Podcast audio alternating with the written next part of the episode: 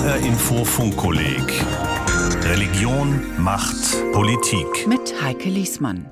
Der Pfarrer im staatlichen Schulunterricht. Gott in der Präambel des Grundgesetzes. Deutschland ist doch eine zunehmend säkularisierte Gesellschaft. Warum also gewährt der deutsche Staat den christlichen Kirchen Privilegien? Halbherzige Trennung. Deutschland und seine Kirchen. Hören Sie jetzt Funkkolleg Folge 12 von Michael Hollenbach.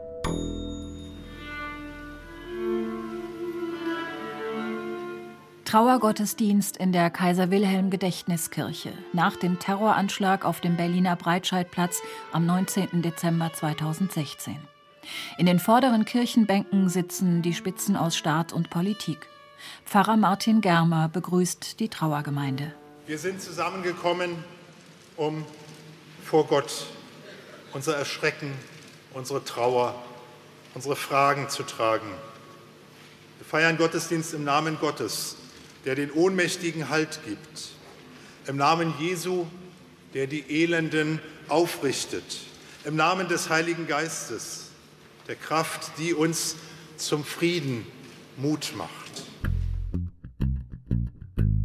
Nach einem Flugzeugabsturz, einer ICE-Katastrophe oder einem Terroranschlag sucht der Staat, suchen die Politiker die Nähe zu den Kirchen. Für den Berliner Politikwissenschaftler Carsten Frerk ist dies ein Ärgernis. Zum Beispiel bei großen Unglücksfällen gibt es immer einen kirchlichen Trauergottesdienst mit Kerzen für die Opfer. Ob die dann sozusagen Kirchenmitglieder waren oder nicht, interessiert auch den Staat nicht, sondern er überlässt den Kirchen diesen Raum zur gesellschaftlichen Wirkung. Ich finde es sehr schwierig, wenn ich als säkularer Mensch in eine Kirche gehen muss um dort eine staatliche Trauerfeier zu haben. Warum nimmt man nicht neutrale Gebäude? Der Staat hat bis heute keine eigenen säkularen Rituale gefunden, die diese kirchlichen Rituale ersetzen können. Sagt Rainer Sörries, Theologe und ehemaliger Direktor des Museums für Sepulkralkultur in Kassel da ist der Einfluss der Kirche noch sehr stark, weil die Kirchen das Einzige anbieten, was wohl trotz säkularer Gesellschaft immer noch in unserem gesellschaftlichen Raum akzeptiert wird.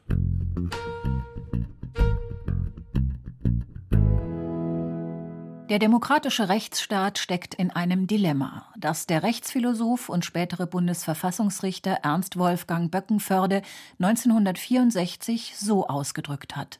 Der freiheitliche, säkularisierte Staat lebt von Voraussetzungen, die er selbst nicht garantieren kann. Das ist das große Wagnis, das er um der Freiheit willen eingegangen ist. Als freiheitlicher Staat kann er einerseits nur bestehen, wenn sich die Freiheit, die er seinen Bürgern gewährt, von innen her, aus der moralischen Substanz des Einzelnen und der Homogenität der Gesellschaft reguliert. Die freiheitliche Ordnung braucht nach Böckenförde eine Art Gemeinsinn, den nicht der Staat diktieren kann, sondern der sich in Deutschland aus Quellen wie der Aufklärung und dem Humanismus, aber eben auch dem Christentum speist. Die Weiterentwicklung dieses Gemeinsinns, der Wertebasis einer Gesellschaft, ist unter anderem auch ein Produkt des Zusammenspiels von Staat und Religionsgemeinschaften. Doch wie lässt sich dieses Verhältnis in Deutschland verorten? Ziemlich genau in der Mitte zwischen Laizismus und einem staatskirchlichen System. Der Staat ist also säkular und er ist in religiöser und weltanschaulicher Hinsicht neutral. Er kann auch Religion fördern, er muss es nur gleichberechtigt tun. Staat und Kirche sind getrennt in Deutschland. Wir haben keine Staatskirche, keine Staatsreligion, sondern der Staat selber ist religiös weltanschaulich neutral. Aber dieses Neutralitätsmodell ist in gewisser Offenheit für die Religion und Weltanschauung der Bürger ausgestaltet. Die historischen Wurzeln das bundesdeutsche Staat-Religionen-Verhältnis fußt auf der Weimarer Verfassung von 1919. Wesentliche Pfeiler sind die Religionsfreiheit, die weltanschauliche Neutralität des Staates und die Selbstbestimmung aller Religionsgemeinschaften. Für die Weimarer Reichsverfassung galt, die Religionsausübung war Privatsache, aber zugleich auch eine öffentliche, allerdings nicht staatliche Angelegenheit. Die Klugheit des Verfassungsgebers von 1919, der Weimarer Reichsverfassung, besteht genau darin, dass er nicht ein Staat-Kirche-Verhältnis etabliert hat, sondern ein Verhältnis des Staates zu den Religionsgesellschaften. Das ist vorausschauend und ein Ausdruck von verfassungsgebender Weisheit, der wirklich beispielhaft ist. Sagt der ehemalige Ratsvorsitzende der Evangelischen Kirche in Deutschland, Wolfgang Huber. Nach 1949 hat man so getan, als seien Staat und Kirche zwei öffentliche Hoheitsmächte, die dem Bereich der Gesellschaft als dem Bereich des Privaten gegenüberstehen. Rainer Anselm, Professor für systematische Theologie in München, verweist auf die besondere Situation nach dem Nationalsozialismus. Die Kirchen wurden, obwohl bis 1945 alles andere als demokratiefreundlich, in der jungen Bundesrepublik nolens volens zu Pfeilern des neuen Staates. Der eigentliche Ausgangspunkt scheint mir da zu liegen, wo nach der nationalsozialistischen Barbarei eigentlich die relativ unhinterfragte Überzeugung da ist, dass die Kirchen eigentlich die moralischen Instanzen sein müssten, um einen gesellschaftlichen Neuaufbau nach 1945 voranzutreiben. Dass das historisch nicht richtig war und die Kirchen keineswegs unschuldig waren am Nationalsozialismus. Das steht auf einem ganz anderen Blatt. Faktisch aber war man nach 45 der festen Überzeugung, dass das Christentum dieses Fundament sein müsse. Die intensive Kooperation zwischen Staat und Kirchen habe gut funktioniert. Weil gerade die Religionsverfassungsordnung der Bundesrepublik eigentlich den Religionsgemeinschaften ein extrem attraktives Angebot macht. Ihr kriegt was, wenn ihr euch in unserer Ordnung engagiert. Die Religionen können wichtige Funktionen in der Demokratie übernehmen und sie bekommen auch was dafür, nämlich den institutionellen Rahmen. Und diese doppelte Gewinnsituation ist es, die unser System auszeichnet und von dem ich sagen würde, das bewährt sich und es hat sich auch bewährt. Diese doppelte Gewinnsituation gelte aber nicht für alle Beteiligten, kritisiert der Politikwissenschaftler Ulrich Willems vom Exzellenzcluster Religion und Politik der Universität Münster.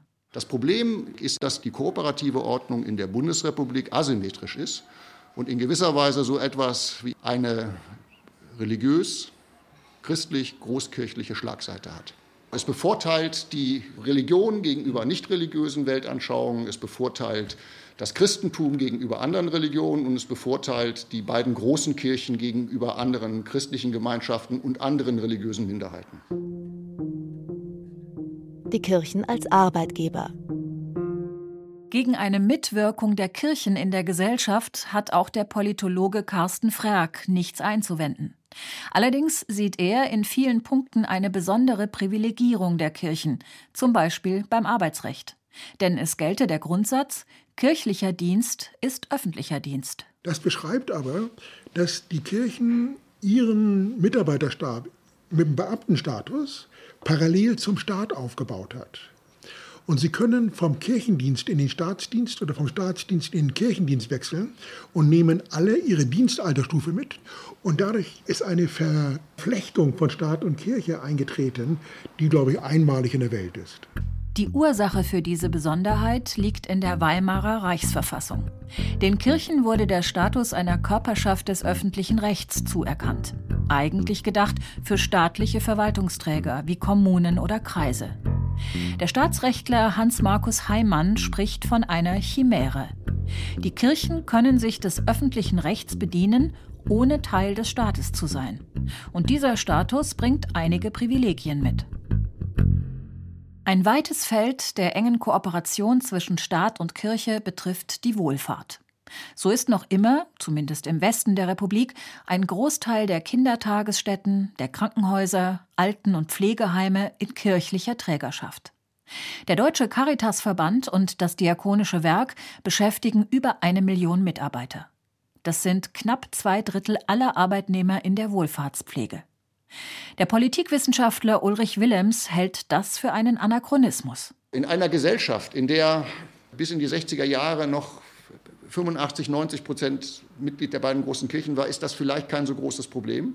Ich würde sagen, dass sich das heute dramatisch geändert hat. Also es gibt eine Nachfrage nach neutralen Einrichtungen, glaube ich, als auch mit Blick auf den Arbeitsmarkt, wo zunehmend ein großer Teil der Arbeitnehmer nicht mehr konfessionell gebunden sind. Doch noch immer genießen die Kirchen als Arbeitgeber einen relativ großen Spielraum aufgrund ihres Selbstbestimmungsrechts. Sie dürfen besondere Loyalitätspflichten gegenüber ihren Arbeitnehmern einfordern. Das Streikrecht ist verboten. Es gibt eine spezifische Form Verständnis von Dienstgemeinschaft, das den Gewerkschaften das Zutrittsrecht erschwert. Und diese Sonderregelungen sind in einer religiös veränderten Landschaft so nicht mehr länger zu halten. Die Kirchen reagieren sehr zögerlich auf den dringenden Veränderungsbedarf und sie werden letztendlich nur von gerichtlichen Entscheidungen getrieben. Konflikte und arbeitsrechtliche Verfahren hat es immer wieder gegeben, wenn kirchliche Arbeitnehmer aus der Kirche ausgetreten sind oder, katholischerseits, wenn sie nach einer Scheidung wieder geheiratet haben. Während das Bundesverfassungsgericht eher das Selbstbestimmungsrecht der Kirchen hervorhebt, betonen Gerichtsurteile auf europäischer Ebene stärker die Arbeitnehmerrechte. Allerdings sind die beiden großen Kirchen in den vergangenen Jahren dazu übergegangen, ihre arbeitsrechtlichen Leitlinien zu liberalisieren und in der Regel nur noch schwere Verstöße gegen die Loyalitätsanforderungen zu sanktionieren. Das Geld, Staatsleistungen und Kirchensteuer. Ein großes Ärgernis für viele Nicht-Kirchenmitglieder sind die sogenannten Staatsleistungen, die die Bundesländer den Kirchen zahlen. Im Jahr 2018 überwiesen die Länder, mit Ausnahme von Hamburg und Bremen, etwa 540 Millionen Euro an die Kirchen. Allein das Land Hessen erstattete den Kirchen rund 50 Millionen Euro. Diese Staatsleistungen sind ein Ausgleich für Säkularisierungsverluste der Kirchen. Nicht nur durch den sogenannten Reichsdeputationshauptschluss von 1803, sondern sie gehen zum Teil zurück bis zur Reformation und dem Westfälischen Frieden von 1648.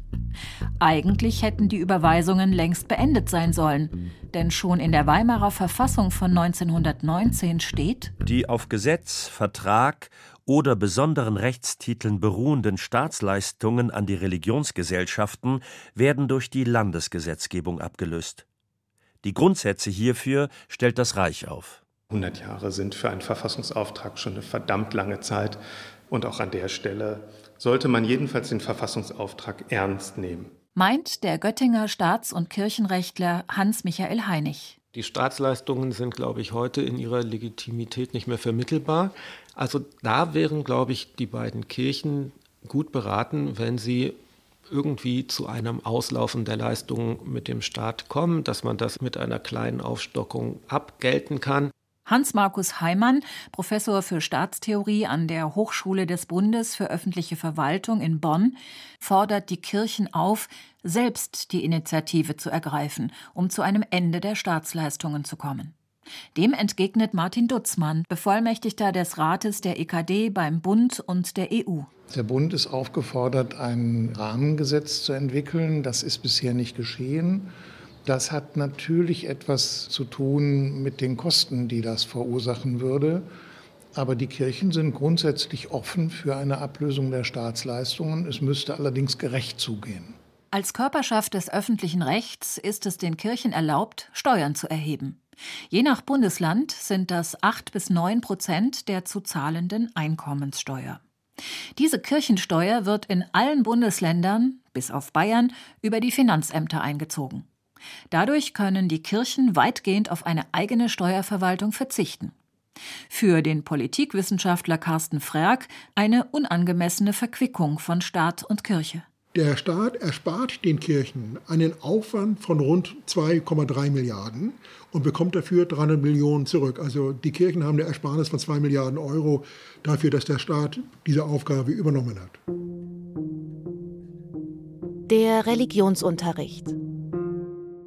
Heikle Schnittstellen zwischen Staat und Kirchen findet man beispielsweise in der Gefängnis-, Polizei und besonders in der Militärseelsorge, bei der die Pfarrer als Beamte dem Verteidigungsministerium unterstehen. Aber auch der Religionsunterricht ist ein sensibles Feld.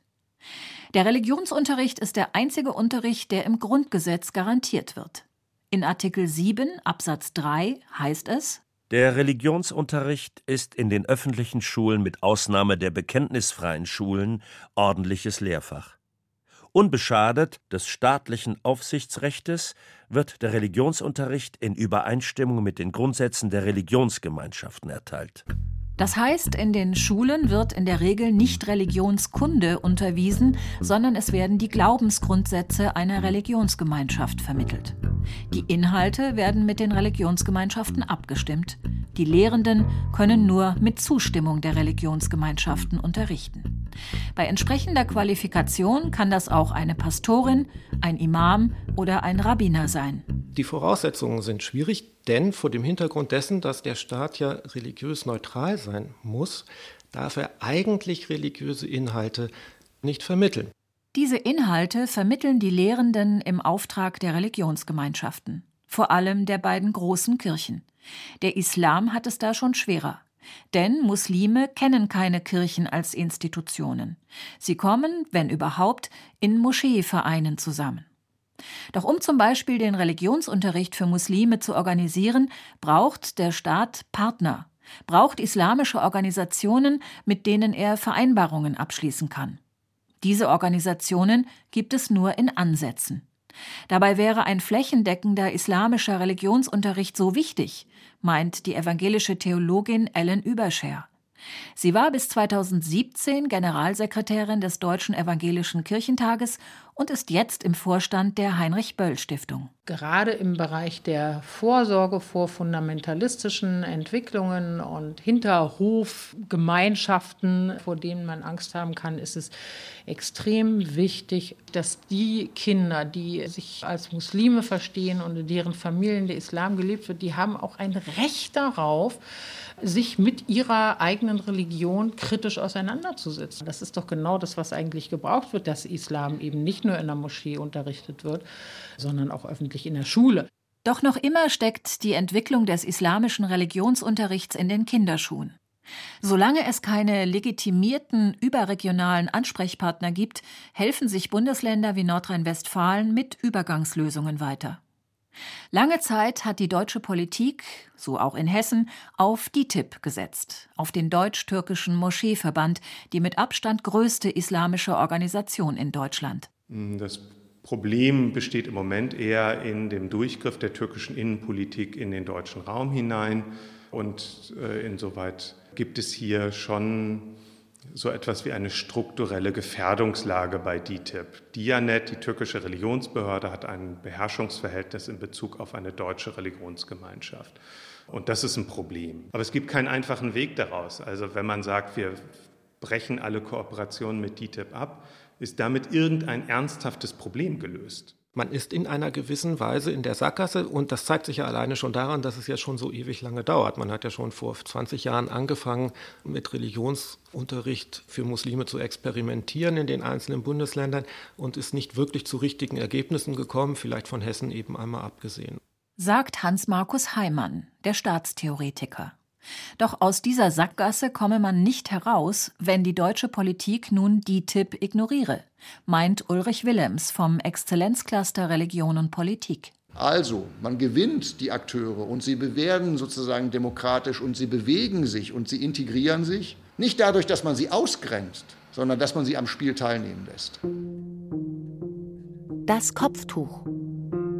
Safia Arsalai war es leid. Sie wollte nicht mehr an einer staatlichen Schule unterrichten, sagt die muslimische Lehrerin für Englisch, Geschichte und islamische Religion. Ich bin nicht mit dem Kopftuch groß geworden. Ich habe mich nach dem Abitur dazu entschlossen. Ich habe mich sehr intensiv mit dem Islam beschäftigt und äh, bin da zu dem Entschluss gekommen, meine Religion auch als Teil meiner Identität auszuleben. Doch während des Referendariats wurde sie ständig ausgegrenzt.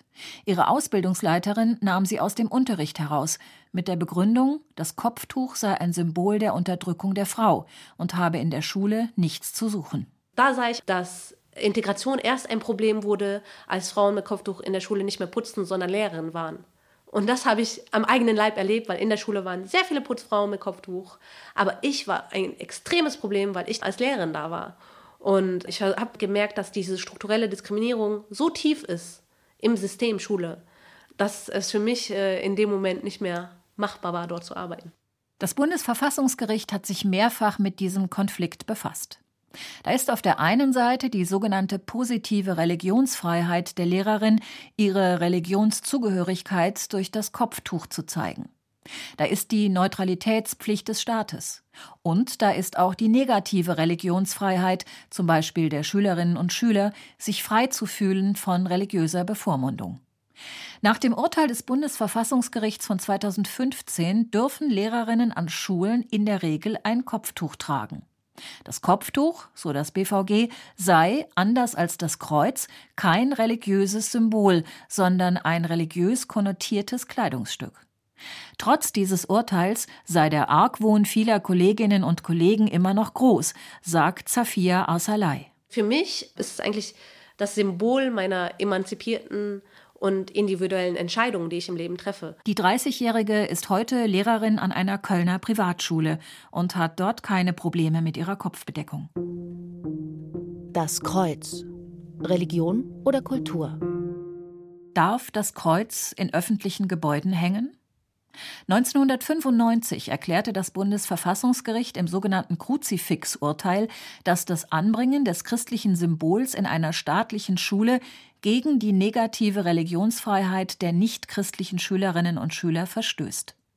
Das Gericht hatte damals die Neutralitätspflicht des Staates hervorgehoben. Und nun? Im April 2018 kündigte der bayerische Ministerpräsident Markus Söder an, im Eingangsbereich aller bayerischen Dienstgebäude ein Kreuz aufhängen zu lassen. Dass das Kreuz als Symbol äh, des Christentums im öffentlichen Raum sichtbar werden darf, das halte ich für mehr als notwendig in dieser Gesellschaft. Sagt Prälat Martin Dutzmann von der EKD. Aber hier ist es so, dass der Staat anordnet, ein Kreuz anzubringen. Und das halte ich für eine Grenzüberschreitung.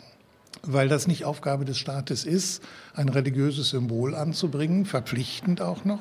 Allerdings hatte der Protestant Markus Söder erklärt, das Kreuz sei das grundlegende Symbol der kulturellen Identität christlich-abendländischer Prägung. Das Kreuz ist mitnichten nur ein kulturelles Symbol, das ist es auch.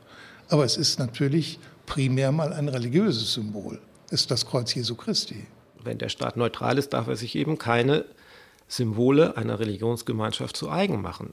Sagt der Staatstheoretiker Hans-Markus Heimann. Das hat das Bundesverfassungsgericht ja entschieden und das mit gutem Grund. Denn dadurch wird ja deutlich gemacht, dass man eben doch irgendwie eine religiöse Präferenz hat.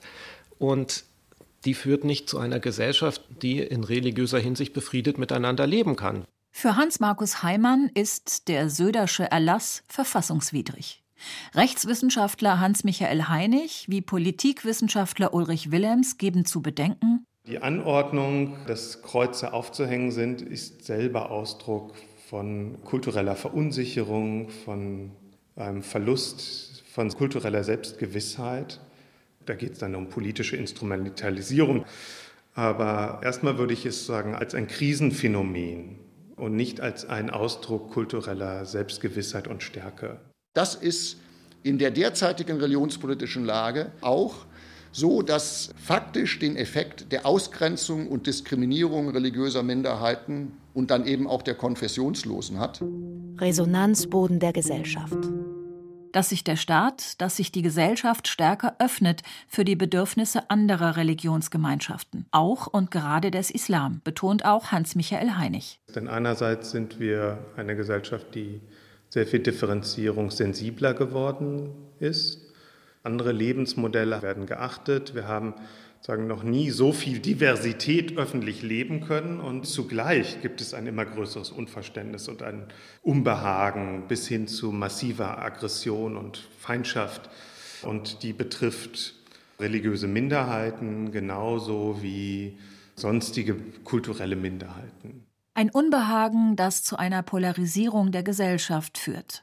Für Ellen Überscher kann in dieser Situation vor allem ein liberal verstandenes Christentum eine Art Resonanzboden für gesellschaftliche Debatten sein. Resonanzboden oder ich würde sagen, es ist auch ein Erinnerungsort, ja, dass wir diese Dinge brauchen, dass man sie regeln muss, dass man sie regeln kann. Man kann sie alle neu regeln und neu verhandeln in dieser Gesellschaft, ja, einen ganz neuen Gesellschaftsvertrag schließen. Aber äh, im Moment sehe ich gar nicht so genau, woher wir diese Kraft nehmen, das wirklich gemeinsam zu verabreden, ohne eine Überhitzung und eine Polarisierung der Debatte tatsächlich zu bekommen. Deutschland und seine Kirchen. Das war Folge 12 des H-Info Funkkollegs von Michael Hollenbach. Auf der Webseite funkkolleg.de finden Sie zu jeder Sendung Zusatzmaterialien und den Podcast zum Nachhören. Mein Name ist Heike Liesmann.